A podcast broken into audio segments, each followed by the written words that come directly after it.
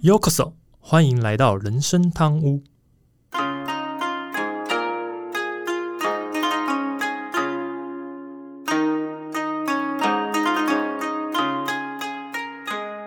话说今天录音的时候是四月二十一号，要先讲个笑话，跟阿忠有关的。就呢，听众都知道我会先写好稿子给阿忠嘛。嗯，对啊。结果呢，阿忠昨天很开心回我说他写完了稿子。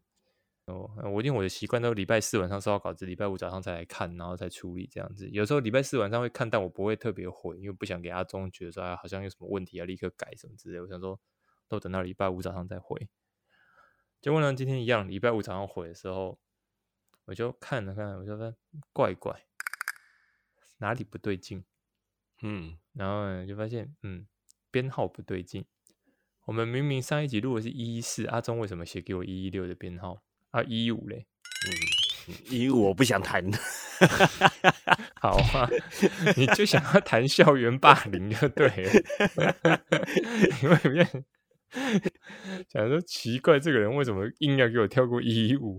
然后他说：“好好好，没关系，没关系。”配合你，我们先把一一六搞为一五，所以这一集本来应该是一一六对啊对啊。其实我我在写之前，我还会先对一次上次的，为什么这次会 会我不知道啊，我不知道啊，我不知道，直接跳掉，可能内心还蛮抗拒的那个主题，那个主题比这个主题简单吧？我怎么都觉得一一六的，就现在要成为一一六那个主题比一五六真的比较比较难写啊。那一集很难写吗？这一集比较难写。对啊，我说这集也难写啊。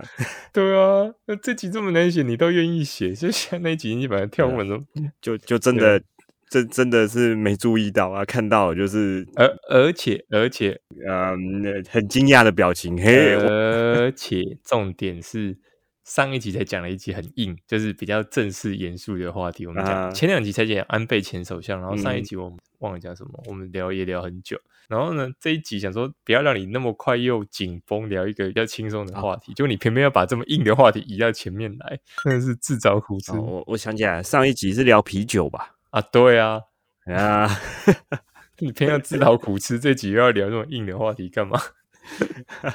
欠揍，可不可以？看写都写了，看仔细一点好吗？还是你现在要马上跳回一五，我们开始来聊一五。我我是写好的，我没怕你，你随机应变，你有办法吗？那就给你个人秀喽，赛是不是？拿迪赛乱讲。好了，反正这集就插话。听众听到这一集，本来应该是一一六，下个礼拜你才该听到的，但是不知道为什么他被提前了一个礼拜，有什么状况找阿忠，不是我的问题，好吧？还好啦，那个还还好，你没有先列出 schedule 出来，想说哎奇怪，怎么中间少了一个？对，好，没关系，啊，笑到嘴巴有点痛，搞什么？好好的集数不行，又用跳的。好，那我们就回到正题吧。大家好，我是 Andy，我是阿忠。每到星期五呢，其实想到自己即将要休假，那跟孩子也要休假，其实就觉得是一种很放松的感觉。毕竟呢，自己的是感觉是这样啦，孩子去上课的时候比较难掌握他的状况。甚至有时候就会担心他有没有好好的学习，在学校会不会有闯祸的一个状况。但其实去学校学习本来就是成长必经之路，所以在他回家之后，我们都会好好的理解他今天在学校待了一天的状况。当然也会从带回来的联络簿啊或什么去看一下，但是终究还是想要跟他好好聊两句，才知道说，哎，他今天在学校有没有什么特别的问题或状况，或者说有没有什么发生什么好事，让他回来跟我们分享这样子。嗯，嗯，换你啊啊！哎，你讲完了，喝醉了 啊！这段剪掉。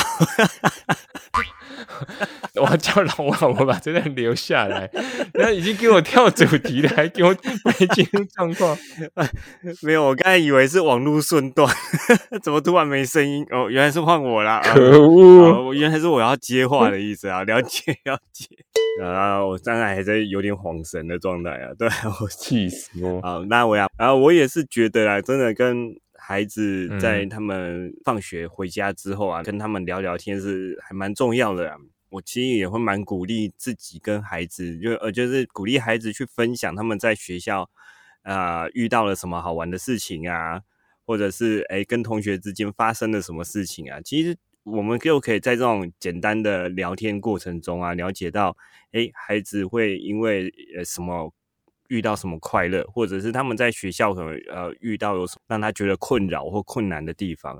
我还蛮支持，就是鼓励孩子去啊，他们能够表达出他们的感受。有时候他们有一些自己的想法或者是意见这种的内容啊。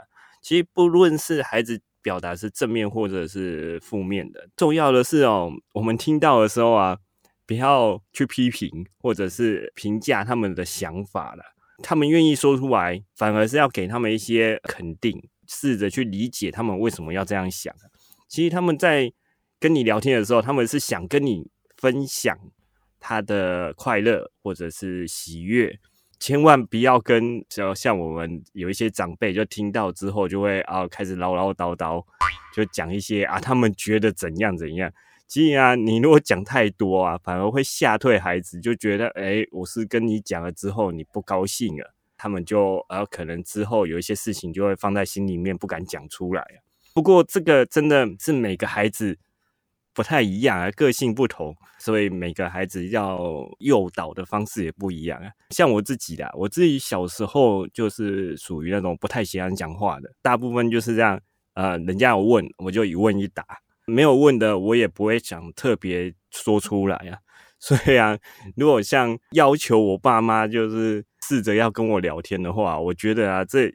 也有点太为难他们了啦，我只能就是哦一问一答这样方式来聊天这样。其实当然这个是每一个小朋友状况不同啊，可能阿忠的小时候状况就是这样，他 到他现在其实差不了太多，他现在也是话很少啊，要不是录音，他的话一点都不多这样子。那像我就是很爱多话的人，小孩子不同，所以我觉得父母也要掌握不同的状况，用不同的模式这样子。不过。我们回到这一题，其实这一集要聊的话题其实是比较硬，也比较负面一点。主要呢，还是在看了一些日剧跟新闻后，我总觉得这些事情很有可能会在我们的周边发生。所以呢，或许啊，我们自己在校园时期，说不定有遇过，或是说可能没遇到，但也有可能我们遇到了却不自知。但由于我们今天这集要讲的主题，其实对于人的成长过程很有可能产生毁灭性的影响，所以呢，还是想要和大家一起聊一下这个主题。是的，我们这集想要聊的就是校园霸凌的一个主题内容。嗯哼，哎，我以为你是看了最近很红的 Netflix 上的戏剧那个什么《黑色荣耀》，才会想聊这个霸凌的主题。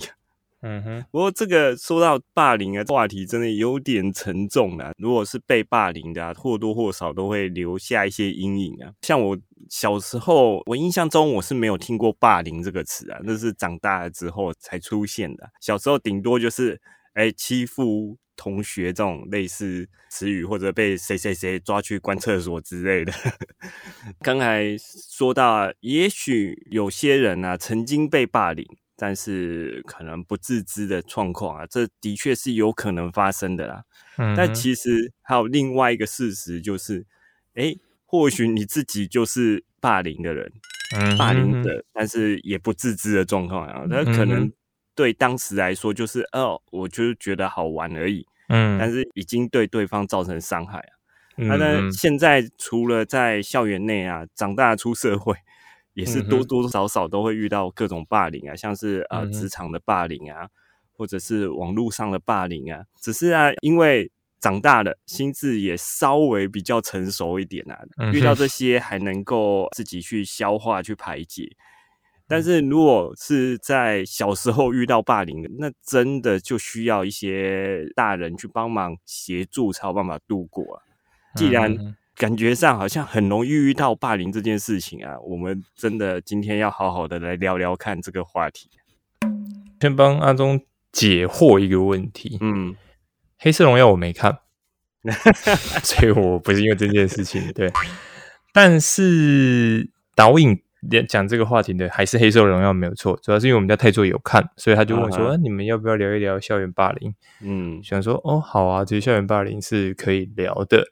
当然，呃，我经常聊这集主要关键，其实前面讲说，其实有一些日剧相关内容，但是当然是因为最近孩子在回来的时候，常常会讲一些事情的时候，我也会比较提醒我自己，就是小朋友是不是遇到霸凌了？好，虽然不一定是说所有的动作或所有行为都一定要直接挂上“霸凌”两个字，但是我认为父母需要提高警觉，就是如果是真的已经产生霸凌状况时候，一定要立刻反应跟立刻阻止，这是很重要的一个环节。对，所以有时候父母要比小朋友更加的提高警觉，因为小朋友本身可能自己不知道这叫霸凌，可是。父母一定可以分的分辨出来，这是不是霸凌？嗯，对，所以父母在这时候就要多了解，更多透过一些旁敲侧击，知道这些相关的一个事情，才能去制止或者是预防。这样。当然，我们这集可以先定义一下什么叫做校园霸凌。其实就是说，校园霸凌讲的就是在学校嘛，总不会校园霸凌发生在职场。我想这个应该大家嗯也不会发生在家里。对，校园这两个字，我想就单纯一点。它它其指的就是个人或是集体持续以言语、文字、图画、符号、肢体动作或其他方式，对另一个或是另一些学生实行多次或长期的有意或无意的侵犯、威胁、恐吓、嘲笑、辱骂、打斗等行为。导致被霸凌的学生心理上和身体上的伤害，这种行为严重影响学生的身心健康，甚至可能导致悲剧发生。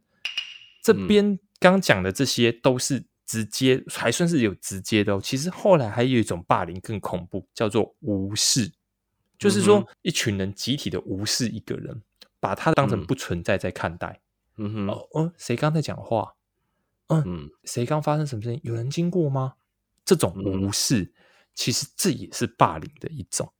所以，如果你的小朋友跟你说：“哦，有一些人他们刻意的把我当成不存在，特别注意，他可能也是已经受到霸凌了哦。虽然他不是像刚刚前面讲的侵犯、威胁、恐吓，他虽然不是这些，但他实际上是一种更强烈的霸凌，就是我把你当成不存在。”嗯哼。对，目前新的一种霸凌状况也是这种，就是无视，我不把你当存在这样子。嗯，会用到这种方法的话，通常都是要抓准了，我不会直接去伤害你，不会直接去怒骂你，因为这些有可能会被老师抓到，同学去报之后，就老师知道，很容易的介入，甚至是对于霸凌者做出一些处罚，所以霸凌者就会选择刚才讲的无视的方式。我顶多就是不理你，然后就找一群本人不理你，然后就算被老师抓到也不会怎样，因为我又没有对你怎样。这是最近比较常出现的一种方式啊。像我女儿小学的时候，就曾经有他们班上对某个同学这么做，就是大家都对他无视，就把他当成空气。后来老师知道的时候，非常的生气。然后就对全班说教了一番，跟所有同学说，其实这个行为是不对的，也是不行的。后来我女儿跟我说之后，我才知道说，哦，原来有发生这件事情。因为在我跟他们老师、跟他们班的互动来讲，我觉得就是那种气氛是好的，只是我没想到会发生这种事情。现在讲嘛，其实校园霸凌就是发生在学校里面的。简单的讲啊，就是以强凌弱啊，就是欺负一些弱小，就是比自己弱小的人呐。他这也强啊，当然不单单只是讲说啊，就是一些体格力量或者是物理性的强。通常这一些强还包含就是人际关系的强势啊。或者是手握权力的大小的强势，或者是话语权的强势等等啊，这些都可以让对方无力去反抗啊。当然，校园霸凌也不单单只是发生在学校啊，有时候啊，可能是大家放学之后，同学现在都在网络上聊天嘛，不然就是像用一些社交平台，他们在社交平台上面呢，做出一些言语上的霸凌之类的，它这也有可能发生，所以。其实它也不光只是发生在学校，其实他们的身份就是学生嘛。霸凌者跟被霸凌者是同学的关系，这也算属于在校园霸凌里面的。嗯，校园霸凌的形式其实很多，包括直接的身体侵犯、言语恐吓、人际排斥。人际排斥就是我们刚刚讲，其实无视就是这种。还有现在最新那种叫做数位霸凌，其中数位霸凌是近来才出现的一种新的一个形式。主要大家讲数位，大家就是主要是说，可能在网络上，嗯嗯，趁着匿名，或是说可能有的根本甚至不匿名啊，反正就是让你大概有形无形的知道是谁。嗯，反正或者说怀疑某个群体，然后使用网络的言语、言论嘲笑或者什么来对付其他一个人。所以我觉得学生们都要注意的是，在网络上的言论和行为是否有尊重到其他人。就你讲的每一句话要特别注意，因为也许对你而言，你可能玩笑，关键还是对面那个人是谁。比如说我跟阿忠，我们两个现在互相吐槽，我相信阿忠不会觉得我在霸凌他，哦，会，我也不会觉得阿忠在霸凌我。再讲一次，我现在就把录音关掉，好好的霸凌你。你这样霸凌我对吗？不是因为我们的关系够，所以我这样认为，我不是霸凌阿忠，也不会感觉到霸凌，这样没关系。这是比如说像我的群组里面，我们大家互相吐来吐去，大家都不觉得是霸凌，这都没关系。可是如果不是单方面，只是说啊，我看你不舒服，这样，然后对方跟你也没什么太好的关系，但是他突然被你恐吓，或是被你怎么讲？吓到的话，其实这种就非常严重，所以同学们还是要特别注意，说你在网络上的言论这些都要特别注意有没有侵犯到其他人，不管是名誉、形象还是什么，都要特别去注意这相关的一个内容状况。当然，校园霸凌的形式其实非常的多样，需要学生、老师跟家长们一起的关注和防范。根据二零一九年的数据来看呢。台湾全国共有一千三百六十件学生校园霸凌的事件，其中呢，高中学生的霸凌事件最多，占总数的五十二点二 percent。此外，国中学生的霸凌事件也不容忽视，占总数的三十一点五。所以大家可以知道，最常发生霸凌时期就是在国高中时期。为什么？青少年嘛，小屁孩时期。对。小屁孩时期，然后有的想要表达，有的对的，就是这个时期很容易，嗯，中二也是大概这个时期，对，所以在这段时间，如果你家里或者说不管是不是你自己的小朋友，或者说你可能有比较亲近小朋友亲友，如果在这段时间国高中时期特别要注意他们本身的一个情绪状况，但是近几年来，其实这个也有在往下的发展。甚至小学都会用，也很简单啦。因为我必须讲，这是网络发达造成。因为网络的发达，并不是每一个家长对小朋友使用网络都是非常的严谨，都是控管的很仔细。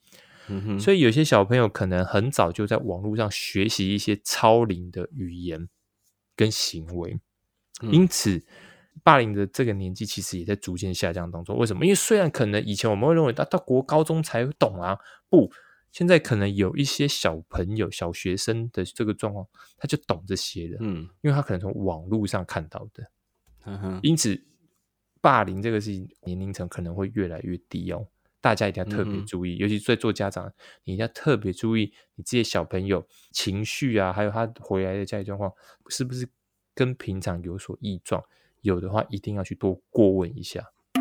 啊，不过我这边帮学校讲一下话。据我之前的经验啊，其实学校一直都有在做一些反霸凌，或者是教育学生们如果遇到了该怎么办的这种处理方式啊。那当然，呃，像刚才那个 Andy 说的嘛，像国中三十一点五 percent 或者高中五十二 percent，这这些。我相信真实发生的案例啊，一定远比这些官方统计数字高上很多啦。那这当然也不是说学校故意吃案不处理，而是啊，正如同我们先前讲的啊，有时候真的当事人也不见得会意识到自己是被霸凌了，或者自己是霸凌者，当下就觉得说好玩，或者当下也没有特别的想法，说我可能被霸凌了。我们举一个最简单的例子啊，呃，每个人从小到大应该多多少少都有被取过绰号吧？就像有时候那个绰号真的取的还蛮难听的，或者是啊，同学就会故意特别挑你的痛点去取绰号啊。重点是那个绰号啊，通常旁边的人都会觉得很有趣啊，就会跟着叫啊。但是真的就会有点难听啊，像是最常看到嘛，就是长得比较风雨的，或者是。哎，脑袋没有那么聪明的，那绰号常常就会跟猪扯上关系呀。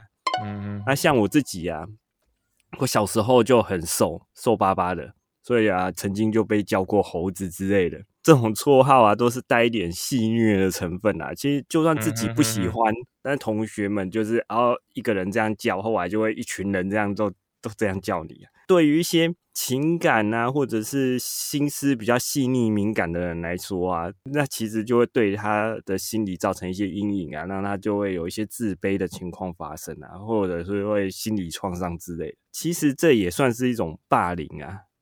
阿忠讲的这个其实是。一种很长无形之间，不过我先说，嗯哼，阿忠刚讲这个霸凌，其实到现在在网络上还是很常发现。我讲一个啊，抱歉，我我不是很想这样举例，但是我必须讲，如果要讲一个案例，这点就是我们好像有一个民意代表叫沈智慧，智慧，而且是呃蓝军的吧，我如果没记错，嗯哼，反对他们，尤其反对蓝军的人，很常会拿沈智慧。应该是议员还是立委，我不知道。不会拿这位民意代表的名字开玩笑。比如说他只要讲错，大家就会讲说啊，这个智慧真的省下来了。哦，对，你看阿忠讲，就是阿忠这个反应就就是这样啊，笑笑大家。可实际上，大家记得，搞不好对方其实很受伤哦。嗯哼，有可能。对啊，因为你这样就是一种霸凌了。尤其当你们一群人集体在讲这件事情的时候，这就是一种变相的霸凌。对吧？嗯，我为什么举这个例子？现在抱歉说，再说一声抱歉，我并不是想要拿政治进来谈，我只是突然想到这个案例比较大家比较容易可以理解，我并不是要拿它来谈。可是你要知道，拿名字、拿绰号拿的真的太多了，这种大家一定要注意，不要用这种方法来让小朋友很习惯的跟别人这样讲话。嗯，对啊，这种发言方真的很危险，是真的，真的，真的很危险。其实校园霸凌啊，对学生的身心健康会造成很大的伤害。尤其被霸凌的学生，通常会出现什么学习障碍、退学、自闭，甚至还有更可能是自杀自残的都有。除此之外，其实校园霸凌还会对学生的成长跟人际关系造成负面影响。为什么？有的人会从此就对于人性是失望的，甚至他不太敢再碰人，不再跟跟别人交朋友了。这样子，但你要知道，学生时期如果学生只有自己一个人在学习过程中，其实这是非常的一个怎么讲，孤独孤立的一个状况，所以会对学生的未来发展造成一个障碍。这样子，那被霸凌者就会很容易感到无助跟孤单，可能他们会觉得说，我不知道该怎么做才能应对这些行为。嗯，我试图的躲开他们，但这只是让情况变得更糟，我的自尊心和自信心都受到了严重的打击。我开始怀疑自己的价值和能力，这是通常一般被霸凌者最常有的一个情绪跟他们的想法哦。我刚刚讲的这都是，所以大家就要知道，如果今天你的小朋友正在被霸凌的情况下，他们很容易会让自己陷入这种很严重的低潮里面。这这个也是跟每个人个性有关系啊。其实我们从小到大啦。或多或少都会遇到霸凌，但对于某一些人来说啊，他们会觉得忽视这些霸凌，会觉得很容易。除了那种真的是动手动脚的暴力之外，其实有时候他自己好好的处理过自己的情绪，可能就这样过了。但是对于某些人呢，要忽视霸凌这件事情啊，就很困难了。就会跟 Andy 讲的一样，他们可能某一天。就这样走着走着，就自己走向崩溃的那种边缘。那其实霸凌对于刚才说的这种呃心思比较敏感，或者是他没办法这样处理情绪的人，他就会造成他自己有很多的后遗症啊。通常就会造成一些像是心灵创伤啊，或者性格扭曲啊，而且啊也会在生理或者心理上面出现一些状况啊。其实最容易看到就是，你如果发现孩子开始害怕上学，或者是要上学之前呢，开始出现一些啊，我肚子痛，我头痛，我什么什么东西痛的这种状况发生啊。其实他们你不能说他是故意的，他有可能是下意识的想要逃避去学校这件事情。当然呢，不想去学校，就对于一些学校的活动或者是人际关系，就就没有什么兴趣。再严重一点，就会出现一些像是情绪低落啊，或者是呃忧郁的情况发生了。再走到更偏激的话，这些人有些就会出现那种所谓的报复性的攻击行为，嗯哼，或者是从原本可能是被霸凌者，然后他就去找另外一个比他更弱的人去报复，嗯哼，从一个被霸凌者变成加害者。啊，其实这种案子也不是没有，其实我们看啊，像美国的一些校园枪击案啊，嗯哼，其实里面有一些案例，就是因为被霸凌之后，然后造成性格偏差。然后演变成啊，持枪到学校里面扫射，或者是持枪到学校里面找之前霸凌他的人，反正就是要让对方死的意思啊，这样，嗯，就是唉，变成悲剧嘛，讲穿就是这样子，对啊，呃，所以大家千万记得，就是不要把这事看得很小，是因为通常校园霸凌状况很有可能会扩散到一个人的一生。但因为一个人的一生，其实里面包含牵扯到他的家庭什么之类，所以不要认为说啊，校园霸凌不就在学校发生的事情？不不不，当悲剧发生的时候，通常是几个家庭的粉碎哦。这是要真的讲的是家庭的粉碎状况。对，所以这是一个还蛮严重的一件事情。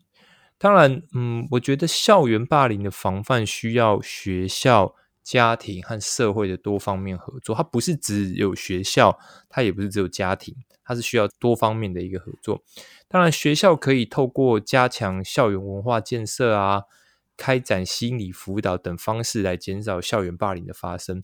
家庭可以从家庭教育啊，关注这个孩子的情绪和行为等方面来预防校园霸凌。社会也需要加强对校园霸凌的关注和宣传，提高公众对校园霸凌的认识，让更多人参与到防范校园霸凌的行动。其实最关键的是，我觉得。像刚才我们讲的，就比如说家长对于小朋友的注意，当然同时间可能如果社会有很多讯息，让这些小朋友都知道说啊，原来这就叫霸凌哦，原来这就是霸凌的一种，让他们可以尽量的放在心里面，甚至可以去记住这些事情的时候，当他们遇到时候，他们可以快速反应说啊，其实我遭受到霸凌了。当然，我也得很诚实说。过度的强调霸凌，当然也有它的缺点。像我们在看一些电视很有效，比如说因为日本前阵子很流行，就是职场的霸凌太严重，其实大家都可以申诉，所以搞到最后每个人都把什么什么都霸凌放在嘴巴上面。当然，这个也是有点矫枉过正。不过我得更认真的说，就是总比深陷霸凌还不知道来的要好很多。对，反而有点矫枉过正，过度一直这样说，是不是霸凌？是不是霸凌？让真正的霸凌者是没有机会。去实行霸凌这件事情的话，相对来讲是对大家是比较安全的。所以我觉得 社会如何让更多人知道什么叫霸凌这件事是蛮重要的。嗯，其实现在啊，不论是呃家长或者是老师或者是社会，对于霸凌的认识啊跟处理方式，已经比以前好上很多很多了啦。不论像是学生啊，或者是家长啊，现在已经有很多的管道，或者是很多的方式可以去咨询。虽然讲说比以前进步很多了啦，但是其实还是有蛮多家长啊，或者是老师对于霸凌的了解还不够多，所以有时候会在啊孩子发出求救讯号的时候啊，第一时间先检讨被害人的状况啊。他可能 就会讲说啊，呃，孩子是不是因为个性太软弱，不敢反击，或者是啊，你是不是不善于处理人际关系啊，得罪同学之类的，才会被霸凌？另外也有一种是可能认为不是什么大事啊，我小时候也遇过啊，啊，反正啊，你就忍忍，孩子就忍忍就过去了，或者是不要去理那个加害人，就这样没有提供任何的协助。其实啊，这种啊。家长的处理方式或者师长的处理方式啊，对于受害的孩子其实是造成二度伤害啊，因为他都愿意讲出来了，但是你却没有给予任何的帮助，就只会让他觉得哦，原来没有人站在我这边。所以说，指责或者是忽视孩子或者受害者本身啊，其实严格来讲，这也是一种霸凌啊。对啊，所以。霸凌这个东西真的随随地可能产生，随随地出现在我们周遭，所以大家都要提高警觉。虽然说霸凌不一定不一定，它不一定对身体会留下任何的伤害，比如说霸凌不一定真的是会打伤或者什么之类，但是对心理留下那个伤害，其实比生理留下伤害还来得更严重一万倍。而不是说真的。所以，如果任何父母也好，什么家长、亲人也好，如果你发现到你的晚辈或是你的周遭的已经有被霸凌状况，一定要特别去询问，或是说旁敲侧击，知道他到底发生什么事情，不然太容易疏忽掉之后，可能会产生怎么讲 无法收拾的结果吧。我自己只能这么说。对，当然，嗯、我觉得想要减少校园霸凌，其实学校和家长可以一起合作，提供学生和老师培训，以便他们可以更好的识别和应对霸凌。什么样是霸凌的状况，他们一定要清楚的了解这件事情。那学校可以制定明确的政策和程序来处理校园霸凌事件，鼓励学生和老师报告任何霸凌行为，并确保处理过程公平公正。家长也可以提供支持和鼓励，来帮助建立自信和抵御压力的能力。举一个有点合适又不太合适的例子，就是像我们之前在讲军中，军中不是后来都会强调那个，就是你霸凌就有一个专线可以打吗？这样子。嗯哼，虽然说对，呃，当然有的人说啊，那个专线就骗人啊，打去都会叫你息事宁人什么之类。所以我的看法是，建立这种专线很重要，但是当真的有人打电话去报告的时候，要记住一件事情：处理这个案件的人不可以只有同一个单位。什么意思？如果今天有一个学生报告这件事情，不可以只有这个学校的老师，或者是比如说什么师长来处理，一定要有所谓第三方的机关，或者是说任何的辅助单位介入，否则很有可能搓汤圆搓掉。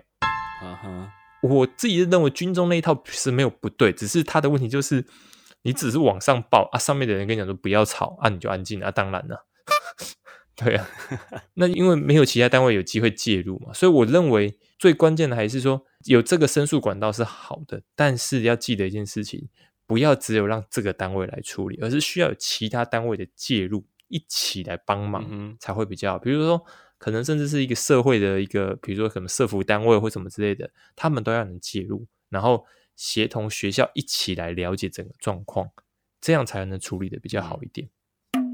呃，想要减少霸凌这种状况啊，需要呃，像来第三方单位嘛，还有家长跟学校的通力合作啊。他其实学校现在做的就是呃，透过一些教育啊，就告诉孩子，如果遇到霸凌之后啊，应该要鼓励他，鼓励孩子说，哦，如果遇到了就应该要说出来，不要说怕说啊被人家说是尿别啊啊，或者是告状之类的。其实真的遇到就是必须要说出来，让孩孩子知道说，他只要说出来，就会有人给予支持跟协助啊。切记真的不要一昧的责怪或质疑孩子，说啊你为什么不能跟同学好好的相处，只是想大事化小，小事化无啊。其实这些行为都会让孩子不敢跟父母或师长求助。但如果是那种霸凌情节比较严重的话，有时候真的是一发不可收拾了才发现这件事情。那父母啊，必须真的要确保我跟学校讲，学校在积极的处理霸凌跟后续的一些辅导的介入啊，或者真的觉得学校就想要粉饰太平，就可以透过其他一些管道进行申诉啊，避免这种霸凌的情况持续恶化。即使啊，学校很积极的介入处理这件事情，但我们身为家长还是要持续的观察孩子的心理的状态啊。这这时候能做的就是陪孩子多聊聊天。如果状况有点严重了，这要视情况啊，也可以去寻求一些专业的心理咨商的帮助啊。其实这这种事情真的不用觉得不好意思，因为这个居然心理有这么严重的创伤的时候啊，找心理治疗师是很正常的事情，也让孩子能够在这个创伤之中啊，慢慢的复原对啊，所以当然我这边要补充一件事，就是说，如果你平常没有跟孩子在聊天的，嗯，可能突然你发现你太积极问或什么，也有可能会造成小朋友的 害怕。你平压力对你平常都没有 问，突然，所以我还是得说，这个关系得循序渐进的建立。不是突然间的。你不要突然平常都跟小朋友不回啊，今天会说小朋友，哎，你今天回来了，他就会笑说 问一堆，他也觉得很烦。对啊，对对对，所以你要循序渐进，循序渐进，千万不要太突然这样子。但是，一旦建立好这个关系，就一定要时时时刻刻的去确保他的状况这样子。对啊。好，那其实，在政府部门方面，其实台湾也通过这个防治校园暴力条例啊。其实该条例里面就规定了校园暴力的定义和处理程序，也明确了校园暴力预防和打击的责任机构。此外，其实台湾的教育部也积极推动所谓的友善校园计划，这个主主旨是在创造一个友爱和谐的校园文化。虽然这些政策的推动跟成效，我觉得不一定能立刻反映啊，但是教育的确是一个改变这种事情的最好方式。其实所有的东西，所有的事情，包含像我们可能讲的，很大家知不知道？比如说像当年德国在二战，希特勒，嗯，要觉得富强一个国家的时候，就是从教育做起啊。当然，这不是一个最好的正面的这个说法，但是的确你会发现到说。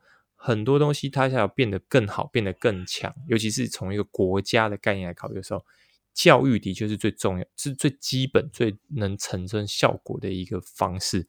虽然它需要花比较长的时间，但是它的确是一个最好的一个模式。这样子，所以透过直接学习跟教育的方法，然后让学生或是老师去学习如何防范霸凌，或者说校园暴力，虽然慢。但是可能会渐渐看到比较好的一个结果，这样子。嗯，毕竟霸凌这件事情啊，这已经是常年存在的一个问题啊。哎，真的也不用妄想说啊，我只要公布一个条例法令就可以短时间的改变这种现况啊。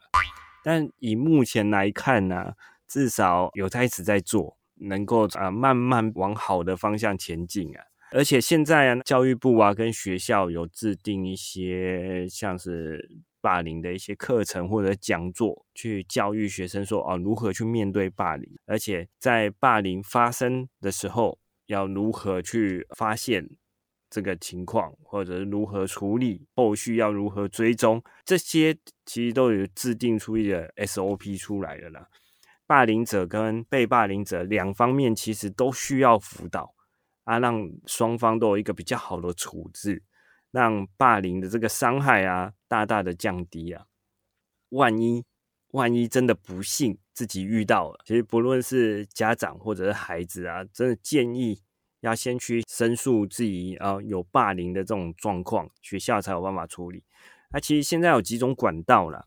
像现在学校里面啊，都会提供一些像是投诉霸凌的专线，或者是他们有个霸凌的信箱，然后让学校知道有这件事情，或者是啊，像地方政府也有这种二十四小时的那种反霸凌投诉专线。以台北市为例啊，像台北市就是拨一九九九转六四四四，一样是可以。那另外一个是。呃，当然最高层级啊，你也可以去向教育部投诉。教育部投诉的专线就是零八零零二零零八八五。嗯哼，当然你可以直接报到教育部啊，但是也不是说啊，你报的单位越高越有效啦。其实反而是离自己最近的，像是学校这种最近的，反应速度会最快啊。大家在。选择的时候啊，可以自己考量一下这些资讯，就分享给大家了。嗯，这个其实大家应该可以理解吧？就是当然，女性听众可能没当过兵不知道，但是没当过兵应该也知道，所谓三军统帅就是总统嘛。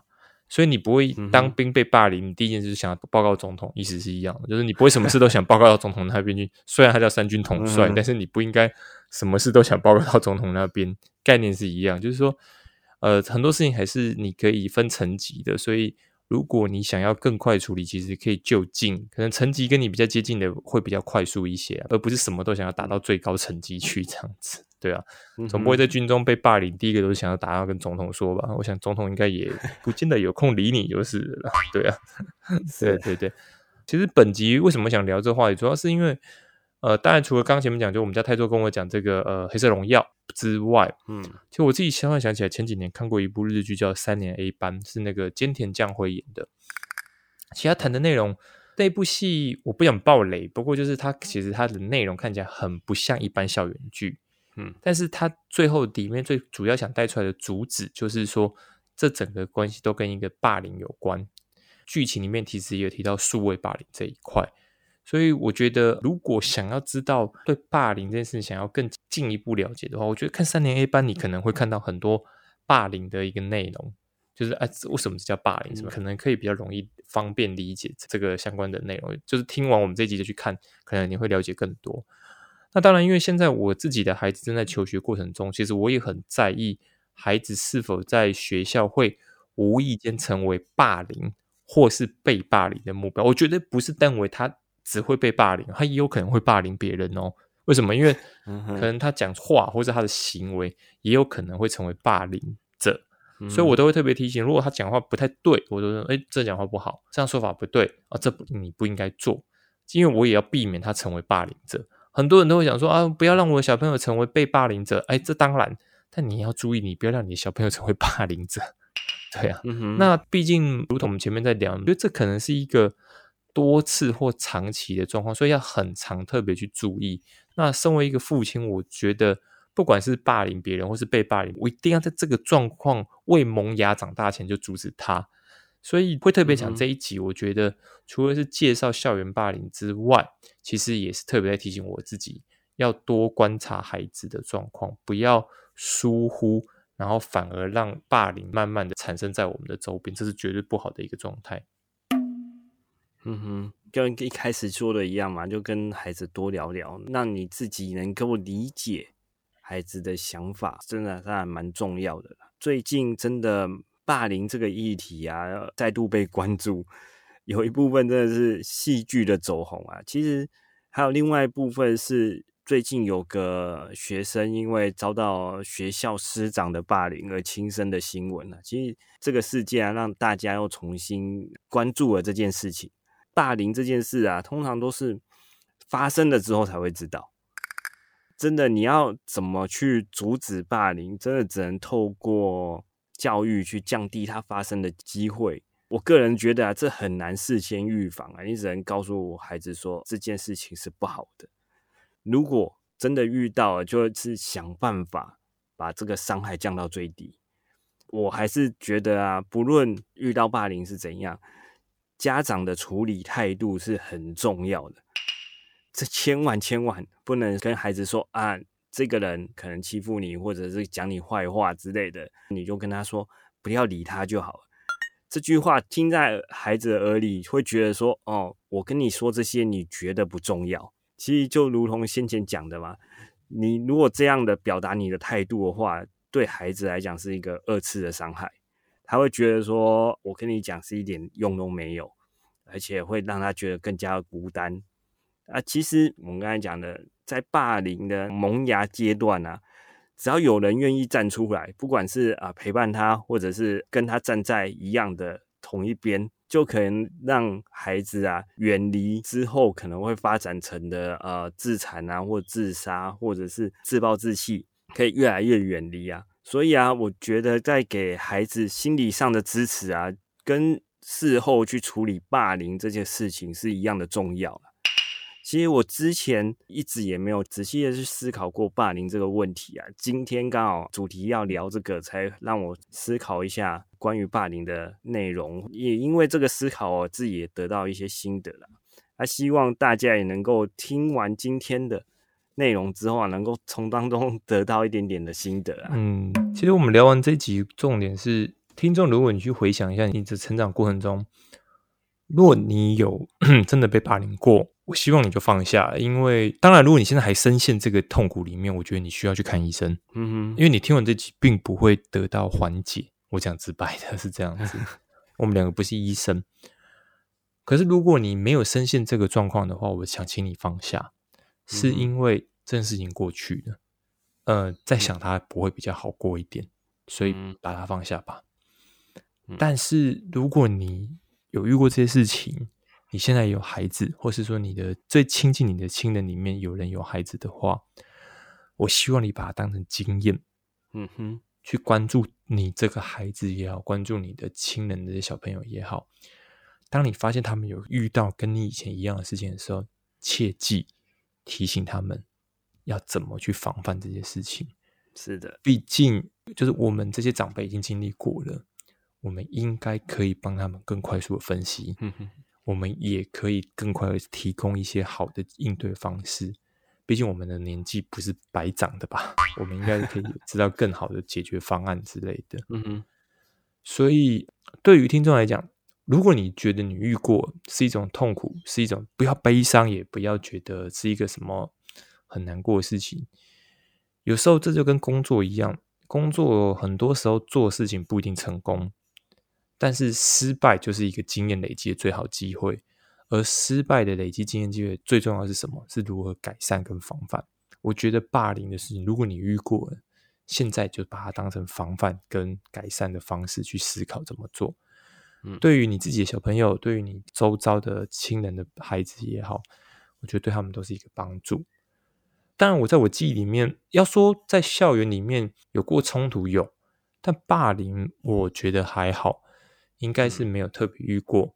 如果我父亲还在世，他应该想说：“你不要霸凌别人就好了，不然那样嘴巴那么麻烦。”对对对对对，毕竟我嘴巴很尖，所以嗯，好，自己也想，我应该是没有被霸凌过，我应该也没有霸凌过别人。不过哦，我因为我现在有孩子，身为一个父亲，我特别会很注重这件事情，所以这集真的希望可以帮助到大家。那也希望大家以后来听的这堂，我还是开开心心的啦。这集聊这个，并不是希望大家。觉得很沉重，是不是？我们还是希望说，大家可以在里面得到一些资讯、一些讯息，然后跟我们一起成长。毕竟，就像阿忠刚讲的嘛，也是聊这集，他才会去思考这个东西。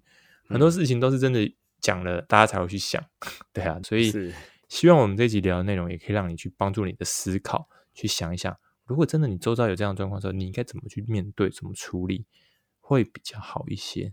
嗯哼，好，今天节目差不多这边了，我是 Andy。我是阿忠。如果你还有任何想跟我们分享或讨论，都欢迎透过主页资讯里面回馈网站连接信箱、粉丝 IG 私信留言给我们哦。另外，目前开放小额赞助，听众如果喜欢我们节目，希望你赞助人生堂屋，让 Andy 阿阿忠可以做优质更多内容，让 Andy 阿忠能做出更多优质内容。如果使用优派听众，请您不吝给我们评价，让我们给大家鼓励。好的，我们下次见，拜拜，拜拜。吃螺丝哦。